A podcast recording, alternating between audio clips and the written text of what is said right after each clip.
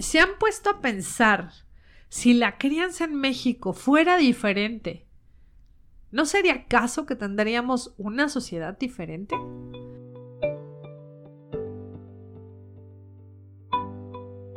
Hola, ¿qué tal? Bienvenidos a Calla y Escucha. Este es nuestro episodio número 3. Yo soy Ruth García y pues estoy muy contenta de estar aquí de nuevo con ustedes porque hoy tengo una pregunta.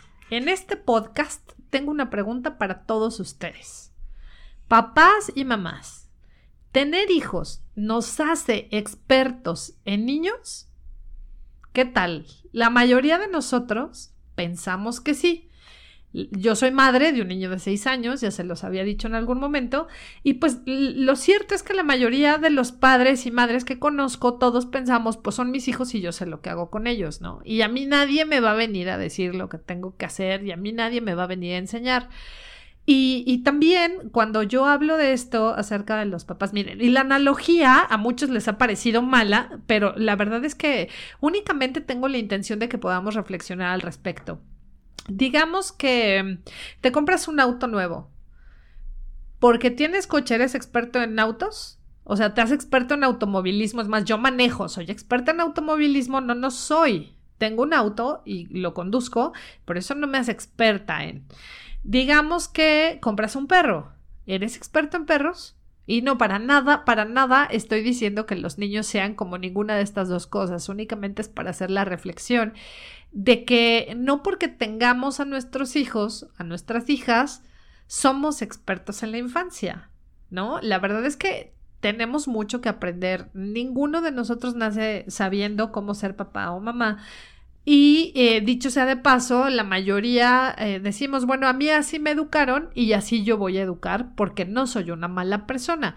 La realidad es que eh, a nosotros nos educaron hace 40 años o 30 años o 20 años, no sé cuántos años tengan ustedes que me están escuchando, pero eh, la sociedad cambió, la sociedad evolucionó. Entonces, ¿qué nos hace pensar que lo que funcionó con nosotros o lo que funcionó con nuestros padres hace más de 40 años va a funcionar hoy? No hay una fórmula y la verdad es que eh, la, la, crianza y las prácticas educativas y todo lo demás, pues evoluciona con la edad. Ahora, ¿en qué nos basamos muchas veces para tomar decisiones con respecto a nuestros hijos? Y es que en México somos una sociedad prácticamente adultocentrista. Y yo sé que este término ya lo he mencionado antes y quizás ustedes estén preguntando, ¿eso qué es? ¿Con qué se come? No tengo idea de lo que estás hablando. Yo no sé, eh, no sé qué es el adultocentrismo y pues yo no soy adultocentrista, ¿no? Eh, han escuchado seguramente o ustedes escucharon estas frases o ustedes las repitan hoy. El día que trabajes vas a poder hacer lo que tú quieras. Esta es mi casa y en mi casa mando yo, ¿no? ¿Por qué me tengo que bañar, mamá? Porque lo digo yo que soy tu madre y te callas. ¿No? Y muchos de nosotros así crecimos, ¿no? Pensando que, que esa es la manera correcta de educar. Bueno, damas y caballeros, eso es adultocentrismo. Les pongo otro ejemplo y aquí voy a citar a una psicóloga que se llama Carolina Aguilera. Ella pone un ejemplo, ¿no? Digamos, nuestra novia está navegando por internet. La llamamos para que venga a cenar y nos dice varias veces, ya voy. Aunque le llamemos y le llamemos varias veces y no viene, tú vas a la habitación de tu novia o de tu novio y le dices, con una bofetada, que te estoy hablando y que vengas, ¿no? Que te vengas a cenar ahorita, ¿lo harías? ¿Le quitarías el plato de la cena de la mesa? Y le vas a decir, pues ahora te quedas sin cenar porque no viniste cuando yo dije. Le vas a apagar la televisión o vas y le apagas eh, la computadora, se la cierras y le dices, te dije que te vengas a cenar ahorita. No lo haríamos. Bien, eso es adultocentrismo. Si no lo hacemos con nuestra novia, si no lo hacemos con nuestro novio ¿por qué lo hacemos con los niños? ¿Por qué lo hacemos con nuestros hijos? ¿Por qué si no acatan una orden o una decisión, tomamos estas acciones que no tomaríamos con un adulto? Otro ejemplo, invitas a tu hermano a comer a tu casa y le dices, ¿sabes qué hay de comer? Lentejas y tortas de papá. Y ya entonces el hermano dice, ¿sabes qué? Pues si no te importa, yo me espero a las tortas de papa porque la verdad es que la, sopa de lentejas no me gusta.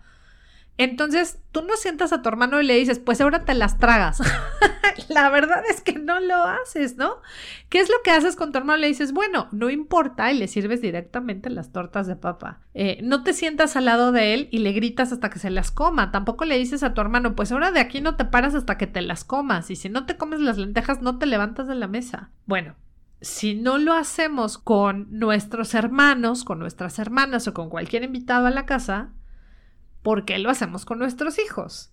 De repente parece que si los adultos no amenazamos, no pegamos, no castigamos, no asustamos, los niños no nos van a escuchar, ¿no? O sea, decimos, es que me tengo que imponer, es que se llama respeto. Y bueno, aquí tendríamos que ir viendo eh, qué es lo que les estamos enseñando, porque si nosotros los obligamos a comerse un plato de lentejas que ellos no quieren y los obligamos a través de gritos o a través de un golpe o a través de un castigo, les estamos enseñando en realidad que los conflictos se resuelven con agresiones, que los, eh, conflictos se van a resolver a base de gritos, a base de amenazas, y entonces crecen siendo adultos que van a buscar resolver sus conflictos de esta manera. Eh, ¿Qué les estamos enseñando? Que son malos y que por eso necesitan un castigo. Si nosotros les pegamos, si nosotros los agredimos físicamente, ellos están aprendiendo que cuando alguien no los obedezca, entonces ellos tienen que, que pegar para conseguirlo. Lo que los niños hacen, lo que las niñas hacen, es aprender de nuestros ejemplos, nos guste o no. ¿Sí? Ellos también dentro de su cabecita, que, que, muy probablemente no tenga la madurez suficiente para comprender muchas cosas, van a entender, soy malo y por eso mi mamá me pega. Soy malo y por eso mi papá me está gritando y por eso mi papá me está amenazando porque soy una mala persona. Aquí vamos a hablar de los problemas de autoestima y sistemas de apego que pueden ser erosionados con el paso del tiempo. Muchos de nosotros también podríamos tener recuerdos de nuestra infancia acerca de este tipo de acciones de nuestros padres, que si bien no lo hacían por dañarnos literalmente, porque muy probablemente muchos de ellos también aprendieron de esa manera, o sea, es decir, a ellos los educaron o trataron de disciplinarlos de esa manera. ¿Qué es lo que ha cambiado? Porque ahora tenemos que hacer las cosas de una manera diferente, insisto, porque la sociedad ya cambió, porque el mundo evoluciona y porque no podemos seguir utilizando prácticas de la prehistoria. Ok, no es la prehistoria, pero si estamos hablando de décadas atrás, en donde poco se sabía quizás acerca del impacto que los gritos o el castigo físico pueden tener sobre los niños. El adultocentrismo en realidad no le ayuda a nadie. Y miren, nosotros, eh, hablar del adultocentrismo es fácil. Es nosotros creemos que los adultos somos quienes tenemos la última palabra. ¿Por qué? No lo sé. La verdad es que muchas veces nosotros como adultos tomamos muy malas decisiones. Eso es una realidad. Eh, pero bueno, el adultocentrismo es centrar la toma de decisiones en los adultos, generalmente en los adultos que somos productivos. Y si no, bueno, ya hemos hablado de la pandemia y de cómo se han tomado las decisiones en donde bares, restaurantes, eh, las fiestas, incluso los salones de fiestas ya están abiertos, pero muchas escuelas, bibliotecas y parques siguen cerrados. ¿No? Esas son decisiones adultocentristas por parte de las autoridades completamente y que, insisto, hemos crecido en este sistema, pero por supuesto que hemos crecido con esas prácticas y México es un país 100% adultocentrista que aparte contribuye demasiado al tema del feminismo, porque eh, no nada más mandan los adultos, y no nada más se le otorga mayor poder a las decisiones o a las opiniones de los adultos dentro de cierta edad, sino que primero está el adulto hombre, después el adulto mujer y después todos los demás. ¿Sí? Entonces aquí estamos hablando de una superioridad en las opiniones por encima de los jóvenes, por encima de los adolescentes, por encima de los niños y de las niñas e incluso por encima de las decisiones de los adultos mayores a quienes también hemos relegado y que más adelante vamos a hablar acerca del adulto mayor y de cuál es su importancia. Porque les tengo noticias, para allá vamos, ¿no? Con mucha suerte, también nosotros vamos a ser adultos mayores un día. Y digo con mucha suerte porque tenemos que cuidarnos para llegar a la edad que tienen muchos de nuestros abuelitos o incluso de, nuestros padres, ¿no? Entonces, pues para allá vamos todos, ¿no? Para la vejez. Y, y esta parte del adultocentrismo, es decir, si nosotros no lo empezamos a cambiar ahora, pues vamos a ser víctimas de lo mismo, o sea, vamos a recibir una cucharada de nuestro propio chocolate. ¿Por qué? Pues porque estamos educando a generaciones y generaciones y generaciones de niños, niñas y adolescentes para que cuando ellos sean adultos tomen la batuta y también releguen a los que siguen atrás de ellos y a los que estuvimos antes. O sea, esto se convierte en un círculo y así llevamos ya muchísimo tiempo, ¿sí? Tenemos que evitar estas frases como tú te callas, aquí la adulta soy yo. O sea, esas frases no nos están ayudando. ¿No? Al contrario, lo único que hacen es reforzar un patrón de conducta que créanme nada nos beneficia, ¿sí? Esta frase que les digo que yo he escuchado mucho o que me, a mí me dicen siempre, ¿no? Este niño es mío y si quiero hago lo que se me dé la gana con él. Eso es adultocentrismo. Los niños, niñas y adolescentes también tienen derechos. Están protegidos por la Constitución, por la Ley General de Niños, Niñas y Adolescentes en México y por supuesto por la Convención Internacional de los Derechos de la Infancia de la UNICEF. O sea, los niños tienen derechos. Y nosotros podemos creer que como son nuestros, o sea, es decir, es mi hijo y yo sé lo que hago, pues también hagamos un acto de reflexión. La verdad es que muchas veces no sabemos si lo que estamos haciendo está bien o está mal, porque pues no tenemos manuales y en la vida se nos presentan distintas circunstancias que dices, ¿estaré haciendo bien al permitirle esto a mi hijo? ¿No? Lo que sí les voy a decir es que gritarles y maltratarlos no va a estar bien jamás. O sea, la violencia no debería tener cabida en la vida de un niño sano jamás. Porque eh, pues también en, en el episodio 1 yo se los decía, ¿no? Estamos muy acostumbrados a cuidar la salud física de las infancias, pero no cuidamos su salud emocional. Y la salud emocional es igual o más importante que la física, porque aunque no se ve, va a determinar todo lo demás. Un niño sano emocionalmente es un niño que no ha sido maltratado, es un niño que no ha sido violentado, ¿sí? Eh, en general, eh, las personas adultas olvidamos que las niñas, niños y adolescentes eh, están protegidos, insisto, minimizamos sus ideas y propuestas, muchas veces descalificamos sus necesidades y sentimientos. Los niños, por ejemplo, cuando pierden un juguete, para nosotros es algo insignificante, pero para ellos no. Entonces, ellos pierden un juguete, su juguete favorito, al que le tenían apego, y en lugar de escucharlos y de entender su, su emoción y su sentimiento, lo que hacemos es descalificarlo. Ya no llores, no es para tanto, luego te compro otro. Eso no resuelve el problema. En realidad estamos estamos haciendo menos, estamos minimizando lo que ellos sienten y piensan y la percepción que ellos tienen del mundo, ojo, es completamente diferente a la que tenemos nosotros. ¿Sí? Eh, aquí pasa algo igual, muy interesante, fíjense. Nosotros queremos niños que se comporten como adultos.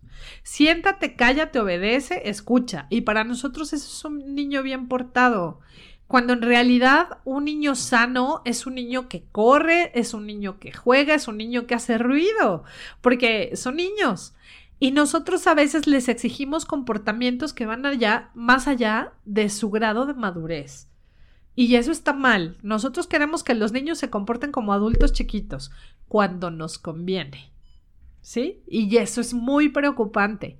Queremos que los niños se comporten de acuerdo a como nosotros queremos cuando a nosotros nos conviene que se comporten de tal o de cual manera. Los niños, créanme, mientras más escandalosos y juguetones, más sanos están. No lo digo yo, lo dice mi pediatra, ya luego les paso el teléfono por si le quieren reclamar a él, pero yo le creo, a mí siempre me ha dicho, Ruth, cuando tu hijo esté sentado en un sillón sin moverse, no tenga ganas de nada, no juegue y tal, entonces preocúpate. Pero mientras tu hijo juegue, se ríe y se divierta, es un niño sano. Y yo creo que muchos de ustedes que me escuchan, si tienen hijos o tienen niños cerca, saben que esto es verdad. ¿Sí? Eh, no podemos normalizar la violencia como parte de la educación. Esta es una práctica mil por ciento adultocentrista. No, no podemos normalizarla. Les pongo otro ejemplo que, de repente se los digo a mis compañeros, a mis amigos, a, mucha gente a mi alrededor. Hoy por hoy, si tú estás en un lugar público, digamos que estás comiendo en un restaurante y de repente en la mesa de al lado una pareja empieza a pelear y el, novio se voltea y violentamente toma del brazo a la novia y la sacude y le empieza a gritar. Eres una inútil, no sirves para nada, no te fijas lo que haces. Bien, ¿qué es lo que pasaría? Porque la condena social eh, respecto al machismo, pues ha avanzado muchísimo. Entonces, si tú ves un tipo de conducta, si por lo menos, o sea, si no quieres intervenir, por lo menos lo volteas a ver feo, ¿no? Condena social, por lo menos todo el mundo lo voltea a ver como diciendo está desgraciado. Si hay alguien que sea más valiente, ¿qué tal que se para y le dice a él, oye, ¿qué te pasa? Déjale en paz, ¿no? O sea, le estás violentando. Y, muy probablemente alguien hable a la policía, llegue a la policía y lo acusen de violencia contra una mujer. Bien. ¿Qué pasa cuando esa escena se repite con un niño? ¿Qué pasa cuando en la mesa de al lado tú ves que un padre de familia está jaloneando a un niño o le dice, fíjate lo que haces y lo regaña violentamente o bruscamente y le dice, eres un inútil, fíjate, no sabes, no ves lo que estás haciendo, ¿no? ¿Qué pasa si nosotros vemos que eso, esa mamá o ese papá le da unas nalgadas? Algo habrá hecho el niño, ¿no? Y lo normalizamos, que creen así de mal estamos. Una nalgada a tiempo, no es cierto y erradiquemos ese pensamiento. Las nalgadas no son lo que corrige las actitudes de los niños y de las niñas. Hemos crecido tristemente con esa idea. ¿No? Ahora me dicen, es que la generación de cristales que ya no se les puede hacer nada. No, señores, ninguna forma de violencia está justificada en contra de los niños. Punto final. Y no lo digo yo, como siempre lo dice la UNICEF, Save the Children, y un montón de estudios a nivel eh, neurociencia en donde está establecido que cualquier forma de violencia deja secuelas a largo plazo en la vida de un niño y una niña en su edad adulta. Todo lo que nosotros hacemos con nuestros hijos en su infancia va a tener una repercusión que quizás no estamos viendo ahorita, pero que sí la vamos a ver a futuro, ¿sí? Ahora, nuestros niños, niñas y adolescentes tienen derechos que no están de ninguna manera supeditados a ningún tipo de obligación. ¿A qué me refiero? Es de, ah, bueno, eh, si te comes todo lo que te puse en la mesa, entonces tienes derecho a opinar perdón, el derecho a la opinión, a la participación y a la libre expresión son derechos inherentes a ellos. No se los podemos quitar porque no se comieron la sopa de lentejas. ¿Sí? Ahí tenemos, eh, tenemos que reflexionar, insisto, y, y por eso era la pregunta al inicio de este episodio, ¿no? ¿Tener hijos o hijas nos hace experto en niños? No, de repente alguien me ha dicho, pues yo tengo más años de ser padre que tú y yo sé lo que hago. Wow. no, tampoco. Los años que tengan nuestros hijos tampoco nos hace expertos y tampoco, ojo, nos pueden dar muchos consejos y nos pueden decir muchas cosas que nos pueden ayudar a mejorar como padres. Pero aunque no hay fórmulas, porque eso es muy cierto, no hay fórmulas, no hay recetas secretas, pero sí hay expertos, sí hay expertos en infancia y sí hay expertos en salud emocional de los niños, sí hay expertos en crianza positiva, sí hay expertos en muchísimas cosas que hoy por hoy nos pueden ayudar que antes no existían. Ahora, muchos de ustedes han de estar pensando, esta mujer está loca, o sea, ¿de dónde saca tantas ideas? ¿No? O sea, como qué le hace pensar que ella tiene la razón. Miren, aparte de los 10 textos que tengo abiertos en la computadora, lo que me hace eh, reflexionar y pensar que, que, algo hay de cierto en todo esto respecto al adultocentrismo y respecto a la no violencia en contra de los niños, que miren, ¿en dónde está México como sociedad?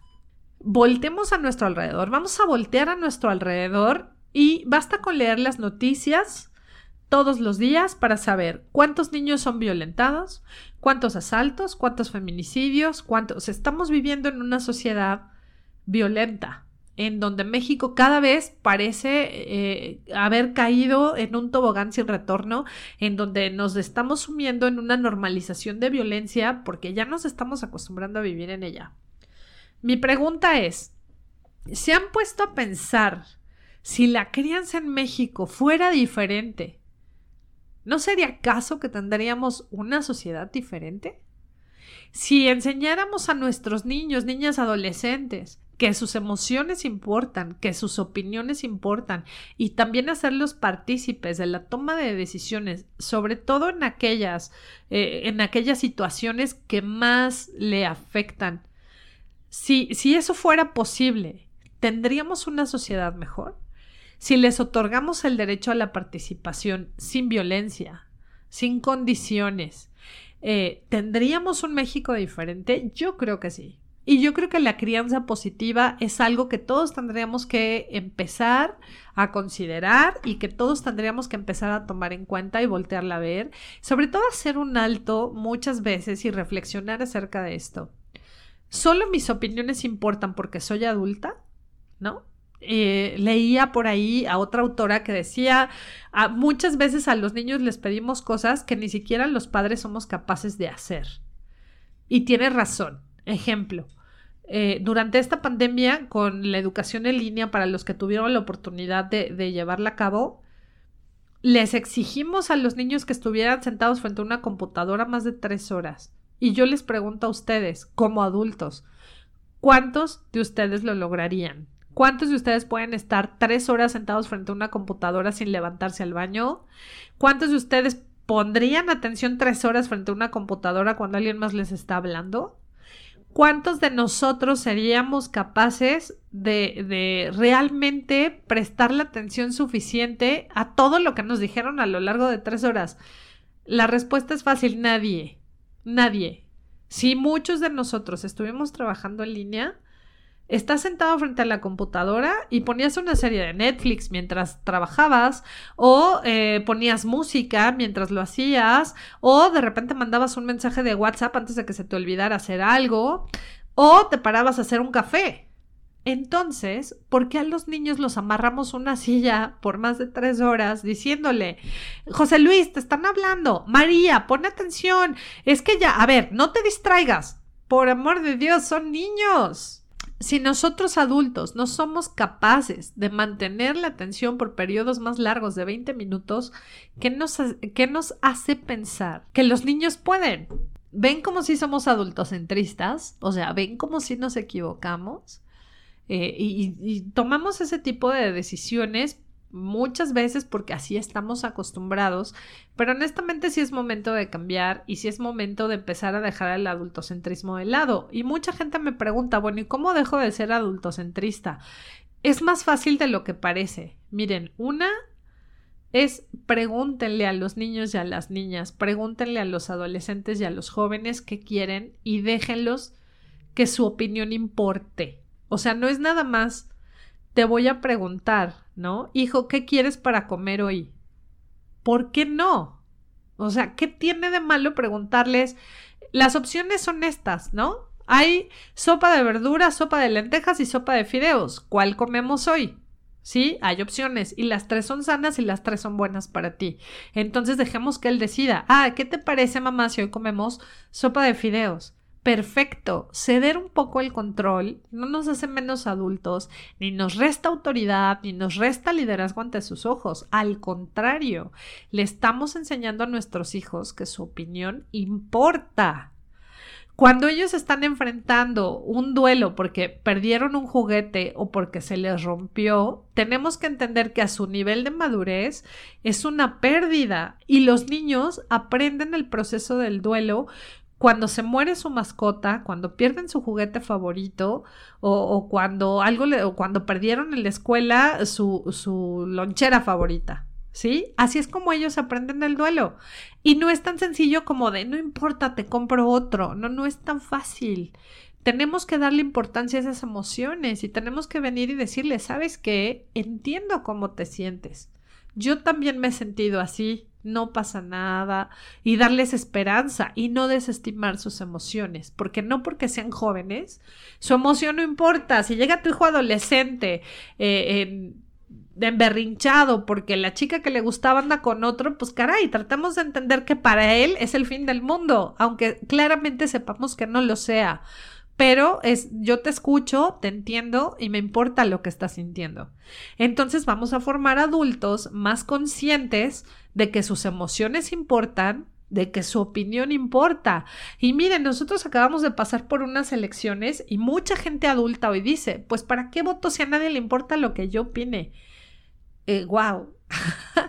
¿No? Y esto tiene mucho que ver con nuestra infancia. Estamos tan acostumbrados a que nuestra opinión no es tomada en cuenta, a que nuestra opinión no le importa a nadie desde niños, que entonces crecemos como adultos pensando que nuestra opinión no importa porque de todos modos nada va a cambiar. Entonces, tratemos de, ser un poco más empáticos, un poco menos adultocentristas. No todo se trata de nosotros y no somos los únicos con derechos.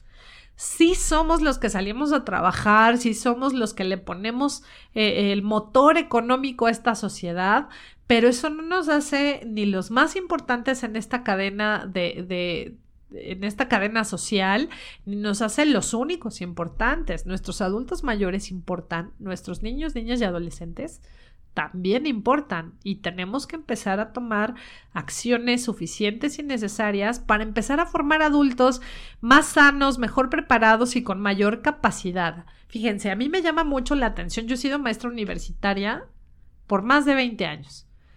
Y en la mayoría de las universidades donde yo estoy se menciona formar emprendedores, ¿no? Formar profesionistas con capacidad de crear. Pero es muy difícil, es muy difícil llevarlos por este camino porque nosotros queremos que nuestros hijos sean emprendedores, pero los metemos a escuelas en donde la disciplina te dice siéntate, cállate y escucha. Y ya, como el nombre de mi podcast. Ah, ¿no? Pero lo único que queremos es eso. O sea, siéntate, cállate y escucha lo que tengo que decirte. Y ya. Y después queremos que emprendan. ¿Cómo? O sea, ¿cómo queremos que ellos sean emprendedores cuando desde niños nosotros no los hemos dejado emprender en nada, cuando nosotros no hemos escuchado su opinión? Para nada. ¿Sí? Desde elegir la ropa que se quieren poner, o sea, los niños a partir de cierta edad te dicen, ese pantalón no me gusta, y se los pones a fuerzas. ¿Por qué? Si a ti mismo, o sea, si tú adulto, no te pones ropa que no te gusta o con la que no te sientes cómoda y tu hijo te lo dice, mamá, no me siento cómodo con este pantalón. Digo, a menos que fuera el único que tiene que ponerse. ¿No? Eh, escogerle la ropa a tus hijos hasta los 13 años no está bien para nada. Tú tienes que dejar que ellos elijan, que tomen decisiones de acuerdo a su nivel de madurez, de acuerdo a su edad. Y la otra es, sí, ellos deciden y cuando deciden, pues también deben entender que tienen obligaciones, por supuesto, y esas nadie se las va a quitar, ¿no? Es, puedes jugar eh, Xbox si quieres, después de ayudarme a lavar los trastes. O el día de hoy te toca recoger los platos. O levanta los juguetes que tiraste y entonces, o ven, vamos, te ayudo a levantarlos y después tú me ayudas en la cocina. Por supuesto que les damos obligaciones, ojos, y tampoco se trata de meterlos en una burbuja. ¿Sí? Eh, si es el único pantalón que tienen limpio porque está lloviendo y los demás no se secaron, es de, mi amor, no puedes ir en calzones a la escuela, lo siento, este es el único que tienes y te lo pones, ¿no? Pero es explicarles las circunstancias y créanme, la mayoría de ellos lo aprenden y lo entienden, insisto, de acuerdo a su grado de madurez. Hablar con ellos es fundamental y es muy importante hacerlo y créanme, yo creo que la única manera en la que podemos vivir en una sociedad mejor, de repente México tiene que dejar atrás estas prácticas del, pues es que a mí así me enseñaron, ¿no? Pues es que a mí así me educaron y no soy mala persona, no, no somos malas personas, me queda muy claro que no, pero nos educaron para una sociedad muy diferente a la que hoy nuestros niños, niñas y adolescentes están viviendo. Y si queremos que ellos también sean innovadores, responsables y que no sean adultocentristas, porque créanme, eso no nos va a convenir, tenemos que empezar a formarlos también para desechar estas prácticas y que aprendan a respetar la opinión de todos, independientemente de la edad que tengan. O sea, no importa si tienen 5 años, 7, 9, 15, 18 o 67. O sea, no importa la edad. Nuestras opiniones cuentan, importan. Podemos coincidir o no coincidir y está bien. Pero tenemos que enseñarnos primero nosotros mismos y después enseñarles a ellos que las opiniones de todos importan. Insisto, ¿cómo podemos eh, dejar de lado el adultocentrismo y cómo podemos entender que no somos expertos en niños, una, pues déjenmonos ayudar. Si tenemos problemas con la crianza, pues no hay que sentirnos mal por eso. Ninguno de nosotros nace sabiendo ser padre, ¿no? Y la verdad es que nadie te lo enseña, insisto, no hay un manual, no hay una receta, pero sí hay guías en las cuales podemos basarnos para decir, bueno, esta es la crianza respetuosa. Lo que yo sí les puedo decir es que la violencia no debe tener cabida en ningún modelo de enseñanza ni de crianza, en ninguna de sus formas, ni física, ni psicológica, ni emocional, ni sexual, ni de ninguna manera. La violencia es violencia y genera más violencia, punto. O sea, es fácil de entender.